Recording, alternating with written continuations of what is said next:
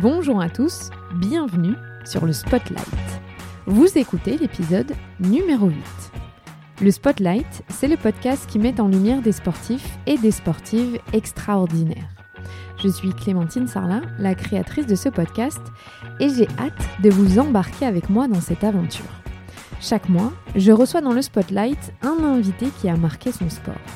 Je vous permets d'en apprendre bien plus sur ces sportifs, leur personnalité, leur parcours et de prendre le temps de les connaître. Je vous emmène derrière le spotlight, là où ils se construisent, là où le rêve commence, là où la vie prend tout son sens. J'espère que vous serez aussi émerveillés que moi en les découvrant d'une autre manière. Avant de passer à l'épisode qui suit, petit rappel, si vous aimez le spotlight, abonnez-vous sur la plateforme sur laquelle vous écoutez et mettez 5 étoiles, ça aide vraiment ce podcast à se faire connaître. Si vous laissez des commentaires, sachez que je les lis tous. Alors je reçois chaque jour des questions concernant mon métier et celle qui revient le plus souvent c'est comment fait-on pour être journaliste dans le sport? Je me suis dit que je devais vous faire découvrir l'envers du décor parce que les journalistes font eux aussi partie de l'événement. Qu'il ou qu'elle soit en presse écrite, en télé ou en radio, chaque mois, je vous raconte leur parcours. Pour cette deuxième saison, qui promet d'être bien plus riche que la première, vous avez ma parole, je vous propose donc un deuxième hors-série. Et je suis très fière d'introduire Laurie de l'Hostal. Laurie est journaliste pour Canal+. Elle présente tous les week-ends, samedi sport et le dimanche soir, une nouvelle émission consacrée au foot anglais King of the Day. À 36 ans, Laurie a déjà une longue carrière devant elle. Elle a démarré un peu par hasard sur Orange Sport. Elle l'avoue d'ailleurs, de prime abord, elle avait un peu de mépris pour le monde de la télé. Et pourtant, aujourd'hui, elle est l'une des valeurs sûres de Canal ⁇ Alors qui se cache derrière ce grand sourire? La réponse dans cet épisode. Très bonne écoute. Merci Laurie d'être euh, la première femme journaliste euh, que je reçois dans ce podcast. Merci de me recevoir. Alors, on est, euh, on est chez toi à Meudon. Et je vais te poser la même question que je pose à, tous les sportifs. Euh, tu voulais faire quoi quand tu étais petite? Euh, Quand j'étais petite, je voulais, j'étais un peu orgueilleuse quand même. Euh, je voulais être présidente de la République. J'étais, j'ai grandi dans un environnement où on parlait beaucoup de politique et, où on m'a donné beaucoup de confiance en moi. et du coup, j'étais persuadée que c'était ça que j'allais faire. Ça a duré quelques années. Euh, jusqu'à ce que je décide d'être avocate. Euh, mon père avait fait des études de droit, donc je voulais un peu euh, suivre les traces du, paternel. Et, c'est finalement que vers la, fin de l'adolescence, assez tardivement, voire dans ma vie de jeune adulte, que j'ai voulu devenir journaliste. Ah oui, donc c'est pas du tout euh, une ambition depuis petite où tu te voyais euh, non, non, à la Tintin un peu quoi. Il y a une sorte de déception quand euh, je dis ça à des jeunes journalistes, mais c'est la c'est la réalité. Je me suis laissée un petit peu porter finalement, et j'avais pas non non, je c'est quelque chose qui est venu relativement sur le tard parce que c'était quand même ouais, alors, je sais pas, mes 19 20 ans, je pense. Et t'étais quel genre d'enfant? Timide, réservé, extraverti J'étais J'étais, j'étais un petit peu timide. J'étais un peu, j'étais une petite, euh, j'étais une petite bûcheuse, une petite, euh, j'étais une petite première de la classe, une petite blonde gentille, euh, mais avec du caractère. sur toutes les photos de, de, moi enfant, je suis avec mes, mes, cousins et je, j'ai, j'ai une petite tête d'ange avec un grand sourire et eux pleurent à côté parce que apparemment je leur mettais un peu des, des claques. Bah alors à partir de quand t'as su que le sport, en revanche, c'était quelque chose qui t'attirait? Euh, le sport, pour le coup, ça, ça, en fait, j'ai mis du temps à, penser que je, que cette passion pouvait euh, devenir un, un, métier parce que c'est pas quelque chose auquel je pensais, c'est pas quelque chose qui était forcément évident euh, dans, dans, mon environnement, tout ça. Mais le sport, pour le coup, m'a bercé depuis, depuis ma plus tendre enfance parce que je viens d'une famille où on faisait du sport, on était passionné de sport, on regardait beaucoup de sport. Euh, notamment, euh, notamment mes grands-parents en fait euh, maternels chez qui j'ai passé beaucoup de temps, euh, qui sont toujours vivants et qui font toujours du sport à près de 90 ans. Euh, donc j'ai regardé euh, tous les Tours de France depuis, depuis ma naissance, parce que tous les étés, on partait en, camping avec mes grands-parents et mon grand-père a amené sa petite télé pour regarder le Tour de France. Euh, donc euh, j'ai tout vu. Euh, j'ai vu tous les matchs de foot importants aussi. On, on regardait pas la télé à la maison le soir, sauf quand mon grand-père venait regarder Canal Plus auquel on était abonné. Ça fait un peu vieille, ça fait vétéran mon truc. mais donc du coup, voilà, on pratiquait beaucoup le sport dans la famille. Euh, mon père joue au tennis, au basket, euh, au foot. Euh, on allait voir mon oncle qui joue au rugby depuis depuis toujours. et donc et on le regardait, on le regardait aussi pas mal à la télé. Et toi, tu avais un sport de prédilection Petite, t'en, faisais? Moi, j'ai ouais, moi, mon sport de prédilection, c'est le c'est, le handball. J'en ai que j'ai commencé assez jeune, enfin très jeune même, avec, avec mes, mes, copines dans ma ville. Je viens aussi, et c'est important, dans, je viens d'une petite ville euh, de, de, la Drôme qui est euh, une ville pour euh, laquelle le sport est très très important aussi.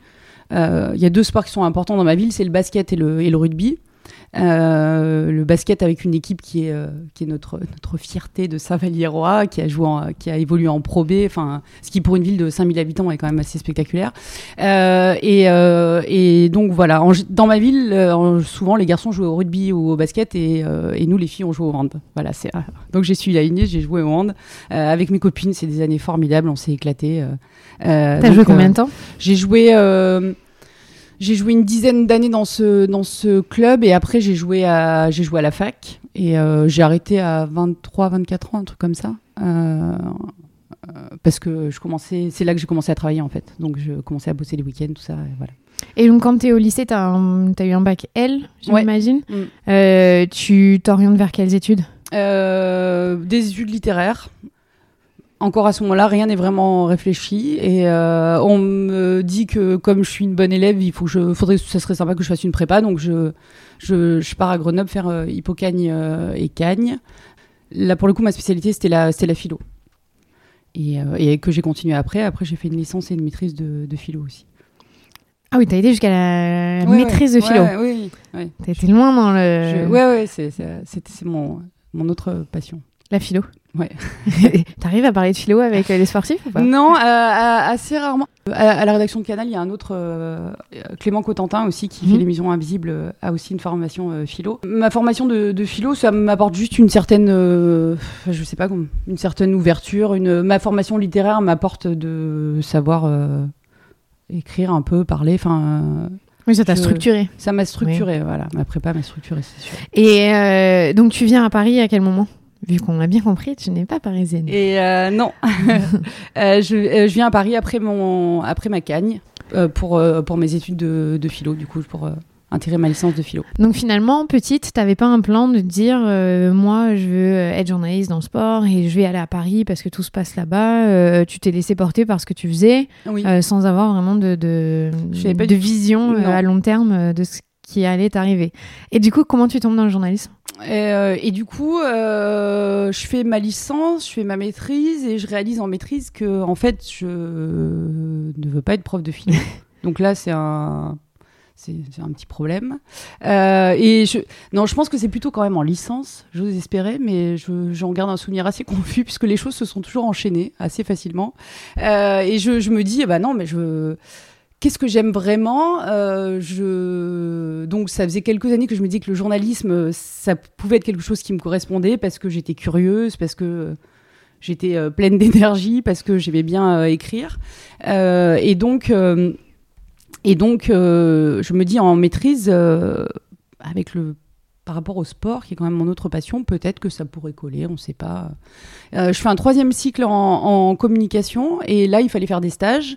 Et je fais un stage euh, dans une boîte qui s'appelle Sport Ever. J'y vais complètement au pif. Je, je sais, même plus comment d'ailleurs, je vais là-bas. Euh, j'avais un stage pour l'été au Progrès. parce que mon idée, quand même, à ce moment-là, c'était de, c'était d'écrire pour, pour un quotidien. et et donc j'avais mon stage de Calais, mais je fais un premier stage, un peu au pif, donc euh, à Sport Ever, euh, et, en fait je suis restée. Enfin, je suis restée 9 ans. On, on était en quelle année à ce moment-là? On est en quelle année? J'avais 23 ans, je crois, quand j'ai ma première carte de presse, me semble-t-il.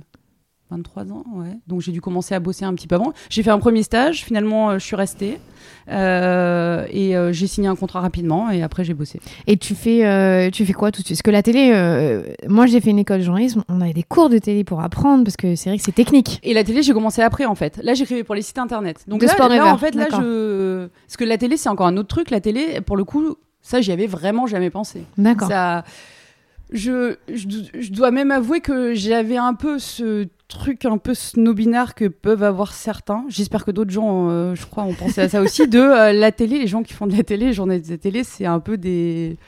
euh, Ils vont pas faire une maîtrise de philosophie. c'est des quoi. animateurs, Ouais. c'est des. Donc pour moi, la télé, c'était un peu, c'était un peu la honte.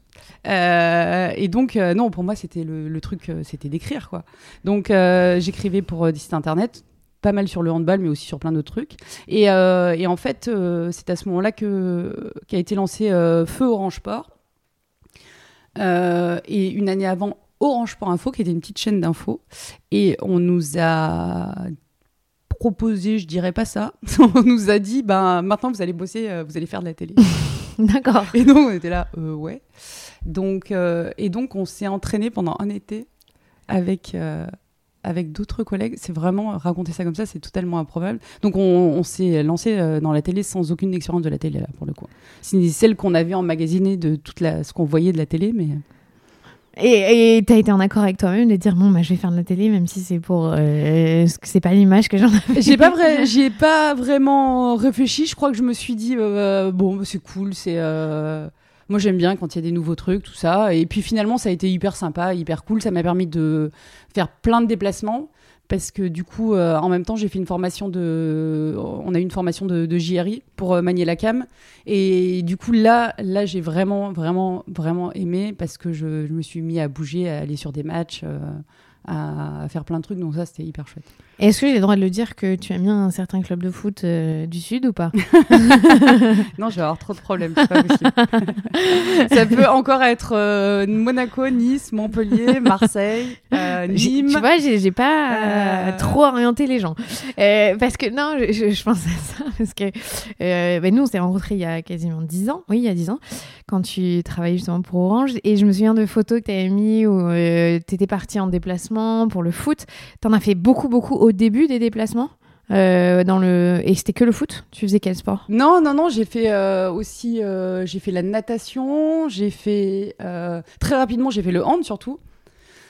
Aussi, j'ai bossé sur le championnat de hand, dont Orange avait acquis les droits, donc ça. Et tu faisais des reportages ou t'étais t'étais pas dans le direct encore à ce moment-là? Si, dès la deuxième année, si. Et je commentais même surtout. D'accord. J'étais, j'ai, l'année après avoir commencé la télé, j'ai commenté.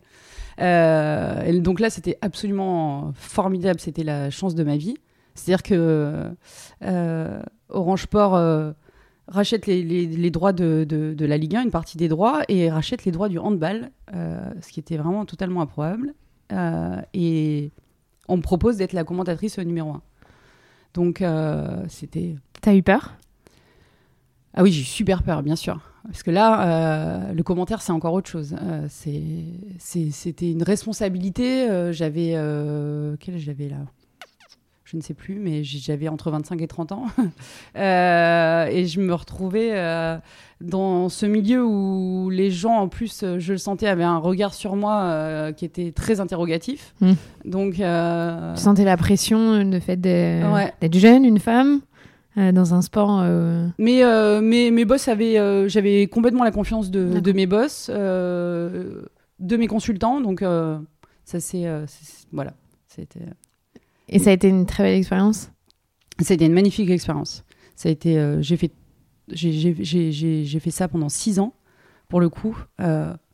Euh, après, j'ai basculé sur Canal et je suis arrivée avec les droits du handball sur Canal. Mais, euh, mais ouais, donc là, j'ai suivi beaucoup de. J'ai, voilà, foot, natation, j'ai suivi pas mal la natation. Je suis allée sur les championnats du monde, les championnats d'Europe. Euh, donc j'ai voyagé aussi, ce qui est, euh, pour le coup, est euh, une vraie part euh, assez incroyable du, du métier, de voyager, de rencontrer des gens. euh. Et à partir de combien de temps tu t'es dit, bon, bah, ça va être mon métier en fait? Je suis là, je suis pour longtemps. Ah non, je me suis dit tout de suite. Ah, dès mes premières, euh, dès mon premier stage en fait. Enfin, c'était évident. Et puis, comme les choses étaient fluides, c'était. euh, je me suis au bout de mon, la fin de mon premier stage, pour moi, c'était déjà acquis quoi. Enfin, que ça allait, que ça allait le faire quoi. J'avais pas de doute en fait. Et donc finalement, t'as jamais ressenti peut-être la pression que parfois les femmes ont dans ce milieu de se dire je suis là que parce que je suis une femme. Toi, t'es rentrée dans. En fait, en plus surtout, euh, je j'ai fait ce deuxième stage au départ et euh, j'ai eu ce contrat euh, parce que je suis là, on en revient encore en handball. En fait, je me suis incrustée dans cette rédaction à l'époque parce que personne ne s'occupait du handball et qui se sont dit bah tiens c'est parfait, elle, elle sait. Donc du coup. Pour le coup, la, ma légitimité, je l'ai eu tout de suite parce que je, je, bossais sur un truc que les gens connaissaient pas trop. Mm. à un moment où on en parlait en enfin encore moins que, que maintenant, euh, parce que c'était euh, c'était avant euh, avant toutes les grandes épopées de l'équipe de France, tout ça, donc c'était. C'était quoi en quelle année? 2008, 2009 avant? Bah non, c'était avant le premier 2005 olympique, ouais, parce que. Ah d'accord. Du coup, on... j'ai commencé. Ah voilà, ça y est, je me souviens de ça. J'ai commencé à commenter juste après le titre de Pékin. Donc ça faisait déjà 3-4 ans que je bossais sur le hand sans commenter. Donc on est quasiment en 2008. Donc du coup, du coup, oui, ma légitimité, elle a été assez. Enfin, c'est passé fluide, quoi. Il n'y a pas eu de. Et t'as été tout de suite étiqueté euh, multisport? Oui, ouais.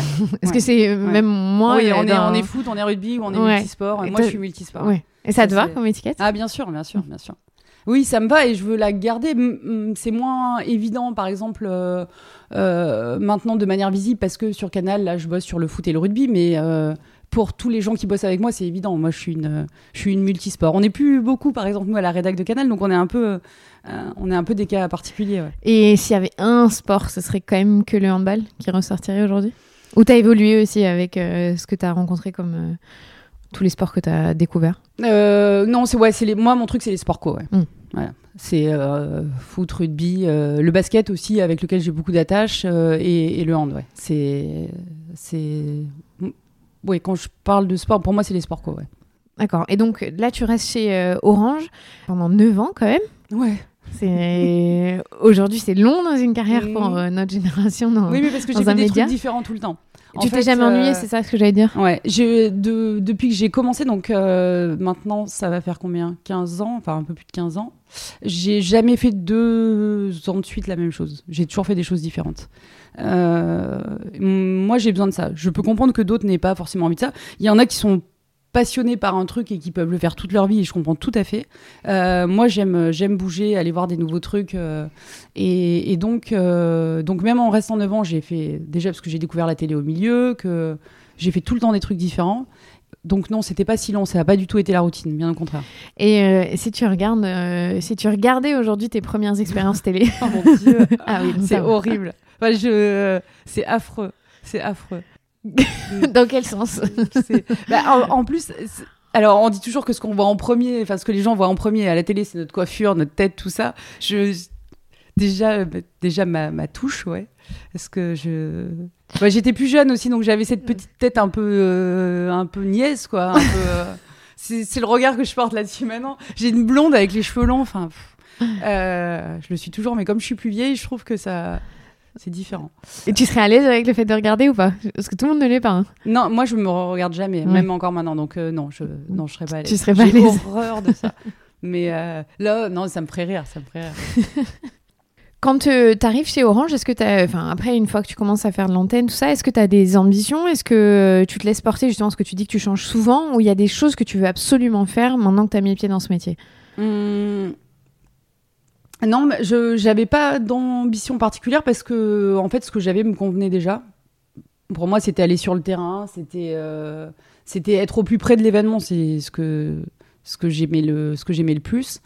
En plus de caractère, je suis suis je suis pas une carriériste. Je, je me suis jamais vraiment projetée à me dire je voudrais ça ça. Non, mais en fait, les choses arrivaient à moi de manière assez agréable. Donc euh, du coup, euh, Ça marche bien en fait. pour toi. euh, à ce moment-là, oui, ça tout allait bien. Donc, Et donc tu pars après chez Canal+. Ouais. Infosport d'abord, c'est ça? Alors même si je fais le hand tout de suite, en fait. Donc, comment deux, ouais. ça se passe? Parce que les gens, je pense, sont très curieux de savoir est-ce qu'on a, il y a des recruteurs, est-ce qu'il y a des agents? Comment est-ce que les journalistes font la bascule d'une chaîne à l'autre? Alors, en fait, j'en ai absolument aucune idée parce que je ne sais même pas comment ils ont pensé à moi, comment ça s'est fait. Euh, J'ai jamais posé la question. D'accord. Parce que, parce que je m'en fiche, ça s'est fait. C'est euh, c'est notamment Laurent Jaoui, euh, qui est toujours un de mes boss, a demandé à me rencontrer. Et euh, c'était assez drôle, j'en ai jamais reparlé avec lui, mais euh, il a commencé à me vendre Canal+. À me dire, alors nous on fait ça, ça, ça. Et dans ma tête, je me disais, mais il est sérieux ou Pas pas besoin, mec. Enfin, je... du coup, est-ce que je dois faire semblant d'hésiter ou euh, Donc j'étais un peu interloquée. Je me dis, mais il me vend Canal Plus, alors que évidemment, c'est le rêve absolu de d'intégrer une rédaction comme ça. Enfin, c'est euh, et donc euh, je regardais, je disais, ok. Je, je fais genre que. Donc poliment, j'ai fait, ah d'accord, je vais réfléchir. Euh, alors que c'était, euh, pour moi, c'était un truc tombé du ciel, qui n'était pas complètement illogique non plus, hein, mais. mais, Mais je- de ton point de vue, c'était une opportunité bah, énorme. De mon point de vue, je dis c'est hyper cool. Les me voir, me proposent de venir, me. Ils veulent te payer pour travailler dans le sport. Donc du coup, du coup voilà. Après, je me dis, j'ai jamais su s'il y avait eu un rapport avec les droits de viande qui sont arrivés juste après, mais pas exactement en même temps que moi, mais peut-être qu'il y avait un rapport. Ils et- savaient déjà peut-être. Et du coup, ils me recrutent pour euh, faire un faux sport, et en fait, euh, je me retrouve à bosser tout de suite sur le hand, euh, et du coup, à avoir un, à, à bosser avec des, ouais, euh, avec euh, des, des avec des, des, des beaux moyens. Enfin, c'était, top.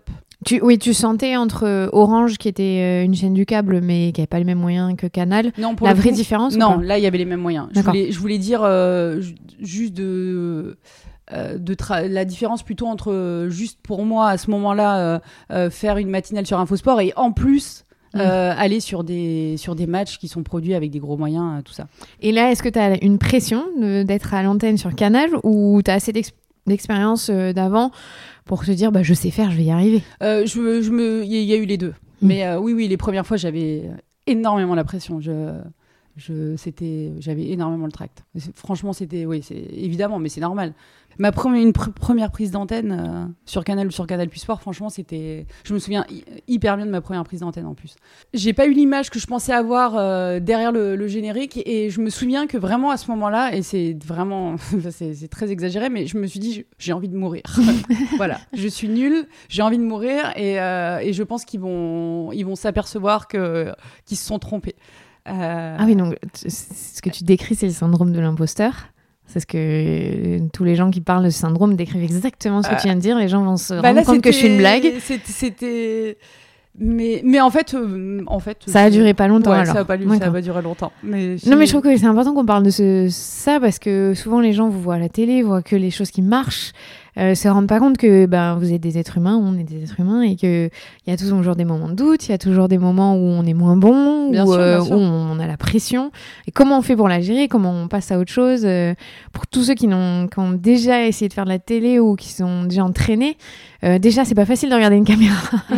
C'est complètement anormal, on va dire, de parler à un objet comme si on parlait à oui, sa grand-mère. euh, ce qui est souvent euh, ce qui est souvent impressionnant quand même, c'est que quand tu prends l'antenne, par exemple, là sur le hand, ben, je prenais l'antenne euh, sur, euh, j'étais sur le terrain, euh, euh, mais donc je suis toute seule, je vais parler toute seule, et euh, il y a les gens qui sont euh, évidemment devant leur télé, et il y a aussi tous les gens qui sont derrière moi en fait, tous les gens qui sont dans le car, euh, que tu peux pas. euh, c'est pas les décevoir parce que c'est pas le c'est pas le, le rapport qu'on a et puis parce que tu as le droit de te planter c'est pas très grave euh, Mais toi, t'es le produit final. donc, mais ouais. et quand même, tout le monde bosse et c'est toi qui, qui, qui, qui transmet le truc euh, à la télé. Donc c'est. mais même si je pense qu'un réal qui lui met à l'image, Hmm. en vrai, a plus de pression que moi. Son travail est plus, plus important à ce moment-là. Sur- un match de sport, Ouais. c'est clair qu'il y a. Mais, Une euh, mais moi, oui, bien sûr, à ce moment-là, j'ai une pression de dingue, mais qui est démesurée par rapport à la réalité. Enfin, j'aimerais en fait revenir en arrière et me dire, c'est pas grave. Même si tu bafouilles, c'est vraiment pas grave. Euh, voilà. C'est sûr qu'il n'y a pas besoin de te dire je vais mourir. Non, c'est sûr. Est-ce que tu dirais aussi que l'époque d'Orange, une fois que tu es passé à Canal, dans un sens, c'était la bonne époque où il y a. Voilà, il y a- Moi, je t'ai rencontré où tu travaillais à ce moment-là. Il y avait encore. en- Après les événements, on faisait beaucoup l'apéro. Il y avait, il y avait quand même une, une esprit de bande, esprit d'équipe. Euh, tu tu l'as vécu comme ça, toi, de l'intérieur? Euh, ouais, mais je l'ai vécu aussi à Canal après. Ouais. Ouais. En fait, euh, sur, euh, sur chaque aventure que j'ai vécue ensuite à Canal, j'ai. Après, c'est peut-être une question d'âge aussi. Enfin. On- et puis de, et puis de nostalgie, de souvenirs, de. mais euh, euh, ouais, la convivialité, c'est aussi dans nos métiers un truc euh, assez important. Les liens qu'on a avec les équipes avec lesquelles on travaille, parce que Euh, du coup, ça, ça aussi, c'est peut-être quelque chose dont on se rend pas compte, mais euh, euh, on, on vit un peu les uns sur les autres, suivant avec qui on bosse. c'est c'est des liens qui sont différents. J'ai l'impression de de liens. euh, Collègue, juste collègue. Ouais, Oui, parce qu'on parce qu'on on- travaille le week-end, parce qu'on se déplace ensemble. on est, voilà, on est à l'hôtel, au resto, on, on vit ensemble. en Moi, il y a différentes personnes dans ma vie avec qui euh, j'ai vécu pendant euh, parfois quelques mois. J'ai fait le basket six mois, par exemple, mais je, voilà, je me souviens très bien. J'ai des liens particuliers avec les gens avec qui j'ai fait le basket, le hand, enfin tout ça, c'est euh, que tu t'apprécies ou pas, mais tu, tu vis les uns avec les autres. Oui, tu euh, traverses des choses différentes que le collègue que et tu vois et c'est 9h, 17h. intense. quoi. C'est Mm. ouais, c'est intense. C'est vrai. c'est vrai. Euh, quand tu arrives chez Canal, à quel moment on te propose la F1 Euh, ça, c'est du coup trois ans plus tard, euh, au moment où on perd les droits du handball. D'ailleurs, mais on les a pas encore perdus. Et euh, oh, la F1, c'est rigolo parce que, euh, en fait, c'est un, droit qu'on a acquis très tardivement avant, le, avant de commencer. Donc, ça s'est passé de manière vraiment assez improbable. Moi, je ne sais plus qui m'a appelé, mais un soir, je, je- je ne sais pas qui a pu m'appeler pour me dire est-ce que tu voudrais travailler sur la Formule 1 Hum, Sachant que je crois dans l'après-midi, j'avais vu le, un communiqué de presse qui disait qu'on avait remporté les droits. J'avais pas vraiment eu le temps de me dire euh, qui va bosser dessus, tout ça. Il faut que tu nous répondes assez rapidement, tout ça. Donc euh, j'ai dit bah ouais, pourquoi pas. Euh, bah très bien, il y a conférence de presse euh, demain matin à 9h. Et euh, ça s'est vraiment passé comme ça. Et euh, donc, euh, ah ouais, ok. Et, euh, Mais et dis donc, on s'est retrouvés. Et on se raconte souvent l'histoire euh, parce que ces gens avec qui après j'ai vécu tellement de choses, euh, on s'est rencontrés sur la scène d'une conférence de presse. Euh, et je me souviens de, j'ai été présentée en même temps que Franck Montagny, que j'avais jamais rencontré de ma vie. Et là, je, crois que la personne qui tenait le micro nous a dit, bah alors qu'est-ce que vous allez faire? Et on est là. Ben, je ne sais pas, je ne le connais pas. Je crois que j'avais fait une blague là-dessus. euh, j'avais dit un truc genre euh, apprendre à se connaître déjà. Donc, ouais, et ça a été une aventure folle. Et 15 jours plus tard, on est parti en Australie euh, faire le premier Grand Prix d'un sport que je ne connaissais fait, évidemment pas précisément. Enfin, c'était euh, c'était absolument dingue. C'était génial. Ah, et Là, tu as, eu un, un grand saut dans le sens où c'est un rythme soutenu. Euh, la F1, parce que vous le faites évidemment pas en cabine depuis Paris, c'est Ouais. sur place. Ouais, et un univers fermé, j'imagine, que tu connais peu. Ben, euh, un, un univers euh, très particulier qui est très fermé au départ. euh, et après, on dit toujours que tu fais partie de. Quand tu- on considère que tu fais partie de la famille, tu fais partie du, du truc. Mais quand on arrive là-bas, c'est c'est, énormément de gens à connaître, à identifier. Alors, les pilotes, c'est facile. Mais ceux qui bossent avec eux, les attachés de presse, qui sont les gens avec lesquels on, Ouais, parce que tu as, voilà, des barrières avant d'arriver à, à la fête en Euh, question. Tout en anglais. euh, Et l'anglais à l'époque sur la tronche. euh, Enfin, c'était. Moi, l'Australie, enfin, l'Australie, c'était absolument dingue. Eu- il y a- on a eu problème de neige. tout ça, j'ai mis euh, trois jours pour arriver en Australie. Parce que j'étais coincée un jour à Doha. Je suis arrivée là-bas, mais c'était mais la veille de l'antenne. À ce moment-là, j'avais déjà, euh, je peux pas dire que j'ai pas douté du tout, mais euh, à ce moment-là, j'avais déjà emmagasiné a- assez de, de confiance en moi pour euh, pour pas être dépassée. Oui, ça aurait été le début de ta carrière, ça aurait été très compliqué. Enfin, ça aurait été différent. Il y a, il y a- ouais, il y a des expériences comme ça qui ne doivent pas arriver trop vite dans une carrière parce que je pense que c'est arrivé à des gens de quand le truc est trop pour toi à un moment, tu ça, ça peut vraiment te Te cramer au lieu ouais, de. te cramer Ouais. ouais, tout simplement. Et que ce soit tout dans une mauvaise expérience au lieu que ce soit quelque chose de génial. Là, c'était pas le cas. J'avais déjà pas mal d'expérience et même si, euh, même si euh, évidemment, euh, ça était loin d'être parfait, euh, ni au début ni à la fin d'ailleurs, mais voilà, j'ai pas été dépassée. J'ai surtout euh, profité de l'expérience aussi, qui était. Et, et, et à ce moment-là, est-ce que tu as une pression particulière de dire bon, mais je connais pas ce milieu très bien Enfin, je, je dis ça parce qu'on l'a tous vécu. Quand Ouais. on est journaliste femme, on sait que c'est à double tranchant. hein. C'est On nous pardonne moins et on a vite l'étiquette de euh, elle y connaît rien. En fait, euh, je crois que c'est euh, Cyril Linette qui me l'avait dit ça. euh, Enfin, je sais plus qui m'avait dit ça. Euh, moi, je savais pourquoi j'étais là en fait, et euh, j'étais là pour comme intervieweuse. Et ça, c'est un truc dans lequel j'avais confiance. Euh, je savais que c'était mon truc, ça, d'aller chercher les mecs en direct, les mecs qui terminent une course, tout ça. Donc, je peux comprendre que des gens peut-être aient, douté, mais déjà à la, à la rédac, on m'a pas montré qu'on doutait de moi. Donc déjà, ça c'est euh, c'est majeur. Moi, je doutais pas de moi, donc du coup, ça m'a pas, non, ça a pas, ça a pas posé problème. Et euh, je, je, peux comprendre que les gens se disent, ça n'a pas de sens d'arriver sur un sport que tu connais pas parfaitement. Euh, mais en fait, c'est, ça dépend ce que tu fais en fait. Je, notre commentateur Julien Febro connaît la Formule 1 sur le bout des doigts depuis toujours, et c'est normal parce que lui commente. Moi, j'ai commenté du hand parce que c'est un sport que je connais très bien. Euh, mais moi, dans mon rôle d'intervieweuse, euh, il y a plein de gens qui connaissent très bien la Formule 1, mais qui peuvent pas le faire aussi bien que moi. Donc, euh, il faut d'autres qualités pour interviewer. Voilà, c'est savoir aller chercher ce qu'il faut chercher. Et, et, après, ben, moi, je suis bosseuse, je suis intelligente. je parle de manière totalement présomptueuse actuellement. Bah mais non, pas. mais c'est. Voilà, si tu, quand tu es journaliste, on, le dit souvent, tu peux être journaliste de, de tout, quoi. Tu, en fait, tu connaissais tes forces aussi parce que tu avais l'expérience et que voilà, tu étais à un âge euh, pas avancé, je vais pas dire ça. Non, non mais ouais, bien sûr. mais, mais voilà, tu avais assez euh, eu des, de, fait d'événements, travaillé sur euh, des sports différents pour te dire que c'était possible. Et donc, tu arrives en Australie. Et après, c'est quoi? Raconte-nous le rythme quand on est sur la Formule 1. bah, on arrive en Australie là par exemple on part tout de suite on enchaîne deux grands prix donc on part 15 jours euh, et après, euh, c'était, j'ai fait donc, euh, j'ai fait quatre saisons de Formule 1. une dernière où j'ai fait un petit peu moins de Grand Prix, mais parce qu'on se partageait un petit peu plus la présentation avec, avec Thomas Sénécal. Mais sinon, c'est neuf mois de l'année, en fait, où tu pars une semaine sur deux, en gros. Donc c'est c'est intense, mais c'est je suis tellement heureuse d'avoir vécu. C'est une expérience assez incroyable parce que travailler dans un milieu international quand on est journaliste de sport en France, ça nous arrive pas si souvent. On n'a pas beaucoup d'expériences comme ça. Et c'est vraiment intéressant de travailler avec des étrangers, de, sortir de, notre truc, quoi. C'est vraiment. Et puis la Formule 1, c'est un peu. C'est.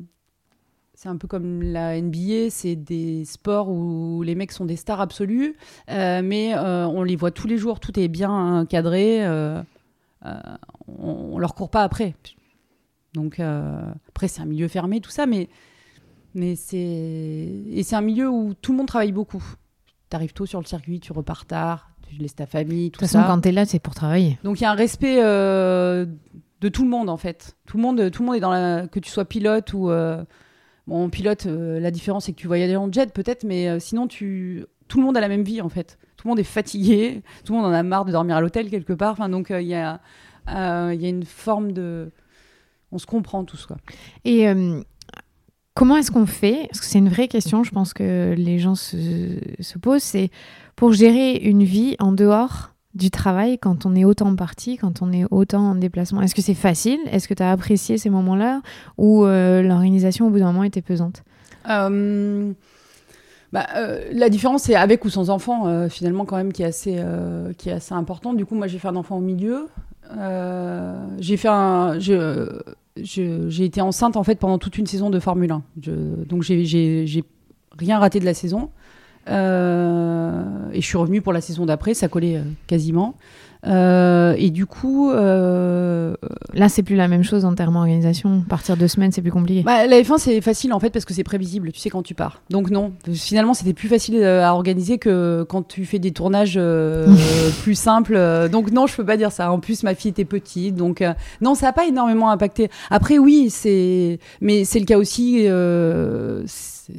Une des particularités vraiment importantes de notre métier, c'est que de toute façon, on est décalé.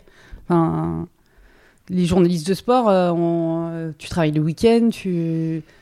Donc au bout d'un moment, euh, il faut que tu rappelles que tu es là, que tu veux quand même bien venir peut-être une fois à un anniversaire parce que tu as, raté tous ceux d'avant. Donc c'est tu rates les mariages, tu rates tout quoi. Mais donc les déplacements, oui, oui, c'est une. Du coup, j'ai voyagé quasiment pendant 10 ans moi.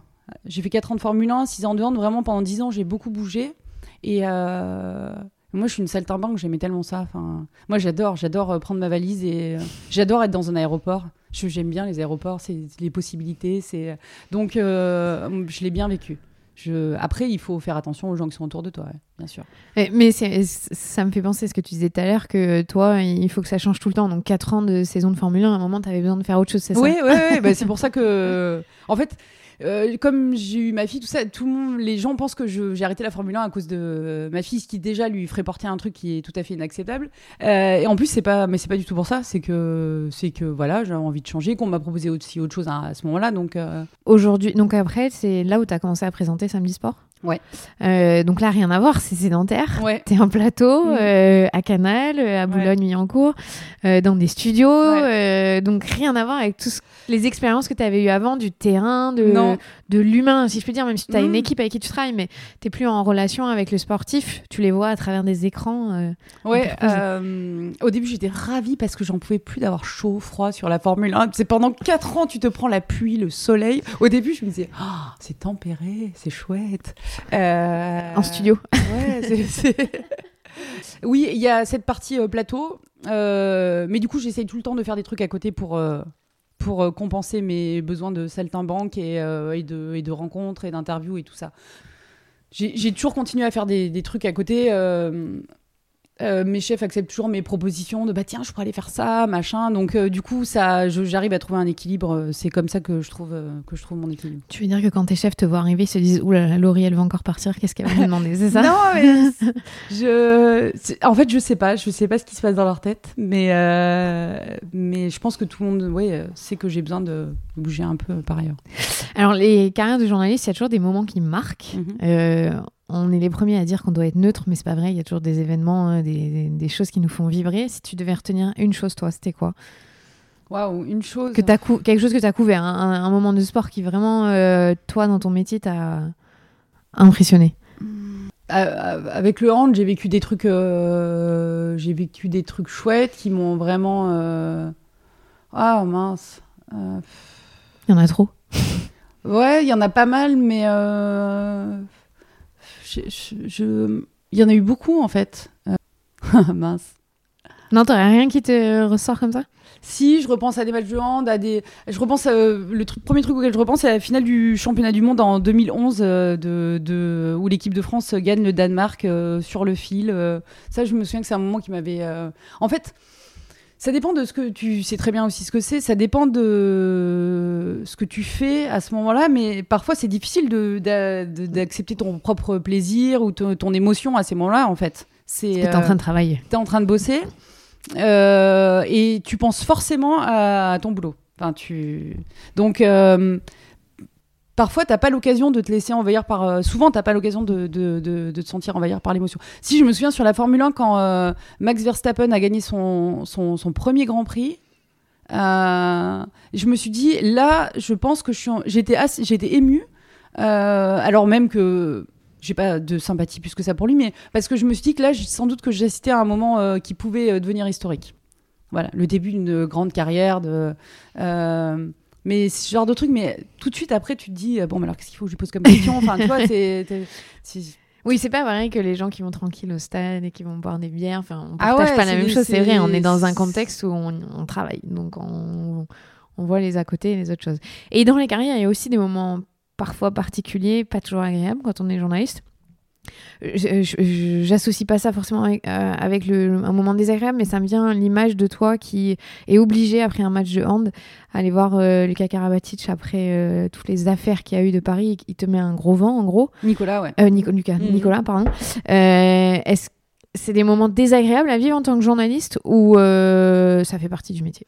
Ouais, moi j'ai deux moments, euh, j'ai j'ai trois moments même comme ça. Euh, ouais, Nicolas Karabatic, donc un moment hyper bizarre parce que parce que je lui pose cette question à la fin de, de, de ce match et surtout en fait.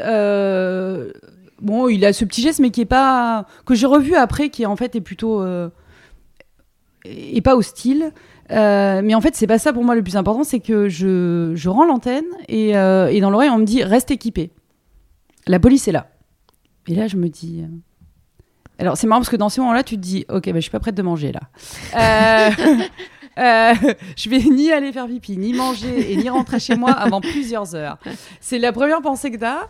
Et là, et après là, c'est bizarre parce que c'est quand tu passes euh, du, du sport euh, au, Au judiciaire, en fait. Ouais, ouais, au reste. Donc tu euh, et là, là, la, la police est là. euh, tu, moi, je fais plein de duplex après, parce que du coup, après, tu passes euh, sur iTélé, sur Canal. euh, et là, ça, ça prend une autre dimension qui, en plus, était ouais, vraiment, vraiment désagréable.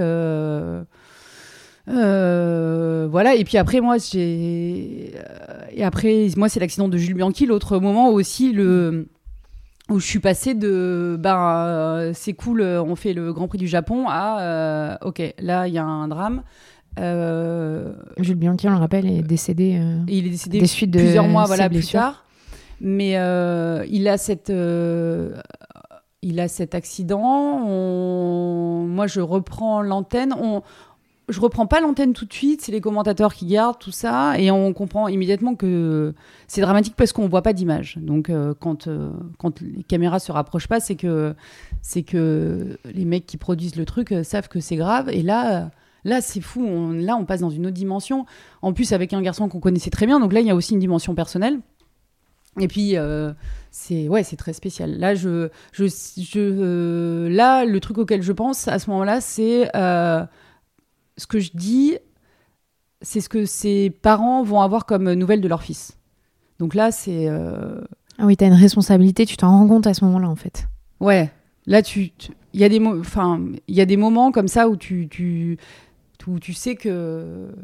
En fait, quelque part, quand on prend une antenne, de toute façon, on. Moi, je me suis toujours dit ça. Tu sais qu'il y a des moments, en fait, où ça peut partir en vrille, il faut toujours être prêt. Il peut toujours y avoir quelque chose. Il peut toujours y avoir un mort, il peut toujours y avoir. euh, une dimension dramatique. Donc tu dois être euh, prêt à, ça et d'un coup ça, tu fais ok. Euh, et donc euh, ouais, ça c'est deux, c'est deux moments de ma carrière qui sont à la fois forts, tristes, enfin qui sont différents quoi. Ouais. Non, mais ça fait partie de l'aspect du métier parce que les gens ne se rendent pas compte que, oui, comme tu dis, on a une responsabilité dès qu'on prend un micro, qu'on est à l'antenne. Peut arriver plein de choses. Donc, euh, Mmh. c'est- de s'en rendre compte, c'est aussi euh, pas toujours évident. On sont des êtres humains, nous aussi. Et, et comme tu dis, il y a l'affect. Euh, bah, merci. Et si j'ai une, euh, une dernière question, si tu devais revenir dans le temps et dire à la Laurie qui débute sa carrière, lui donner un conseil, tu dirais quoi? Mmh. Euh, je lui dirais ben, ouais, d'avoir confiance et de, de bien, de, de, de bien s'entourer. Parfois, je... c'est, c'est- les interactions avec les autres sont, sont, pas, sont pas toujours simples. Et euh, ouais, de, de bien faire attention à, à qui je donne ma confiance. À... Voilà. Mais euh, à moi, du coup, ma confiance. je la donne. Si j'ai une dernière question quand même, parce que toi et moi on en discute beaucoup du rapport euh, être une femme dans un milieu Ouais. d'hommes. Moi j'ai la sensation que au fil de ta carrière c'est une question qui t'a de plus en plus peut-être travaillé ou tu veux avoir être plus impliquée en tout cas. Euh, ça vient d'où? Parce que tu as eu à faire des inégalités? Parce que tu vois des inégalités autour de toi? Non, en fait, moins ça a eu d'impact euh, sur ma carrière, plus ça m'a intéressé justement. Euh, Maintenant, moi, que je sois une femme, enfin, je. Quand j'étais une jeune femme, c'était c'était différent parce que euh, j'avais l'impression de. Mais je m'en rendais pas spécialement compte en fait euh, de certains propos euh, qu'il a pu avoir. euh. Mais voilà, non, non, c'est juste qu'en vieillissant, je veux, je, je, je veux, et justement en, étant détachée un petit peu de, de, ça, avec l'expérience que j'ai, non, je veux, c'est surtout que je veux, je veux aider, en fait, je veux participer au truc, c'est ça le, c'est ça le plus important, en fait. C'est de représenter de, aussi. de représenter, Mm. de transmettre, euh, de, voilà, de, de, de faire quelque chose. D'avoir un rôle. d'avoir un rôle Mm. que tu Peu importe pas- homme ou femme, mais d'avoir un rôle, euh, peut-être d'être plus impliqué que tu ne l'étais en début de carrière. quoi. Bien sûr, C'est normal, de toute façon, tu, mais euh, je, Donc tu te vois peut-être être chef ou avoir des responsabilités plus hautes un jour? Euh, oui, peut-être, ou influer de manière différente en faisant des choses euh, différentes. euh, là, je bosse sur un documentaire sur le sport et les femmes. Là, pour l'instant, c'est par ça que j'ai envie de passer. Voilà. Mais oui, Je pense qu'on a une responsabilité à un moment. que certains n'ont pas. Je regrette que certains que j'ai croisés dans ma carrière n'aient pas eu ça, de, transmettre, de dire des choses importantes, de pas être tout le temps dans la concurrence. Enfin, C'était avant ça, quoi. Il faut arrêter.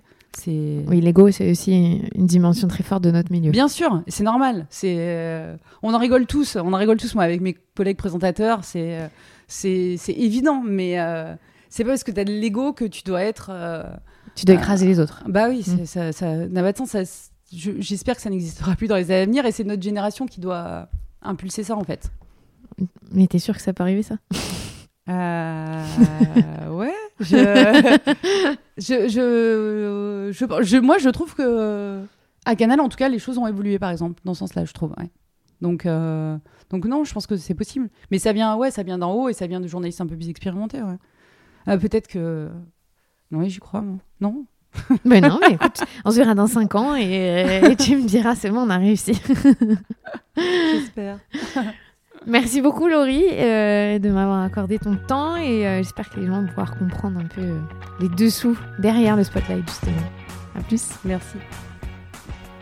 Merci à vous d'avoir écouté cet épisode. Le Spotlight revient la semaine prochaine avec une interview d'un très grand sportif dans un sport très apprécié en France, dans un sport collectif. Je vous fais un petit teaser, j'en dis pas plus. Il a été enregistré l'épisode, donc c'est sûr il sortira. Euh, merci à vous de faire partie de cette aventure avec moi. N'hésitez pas à partager, euh, à faire découvrir euh, ce podcast et à très vite. On se retrouve bientôt.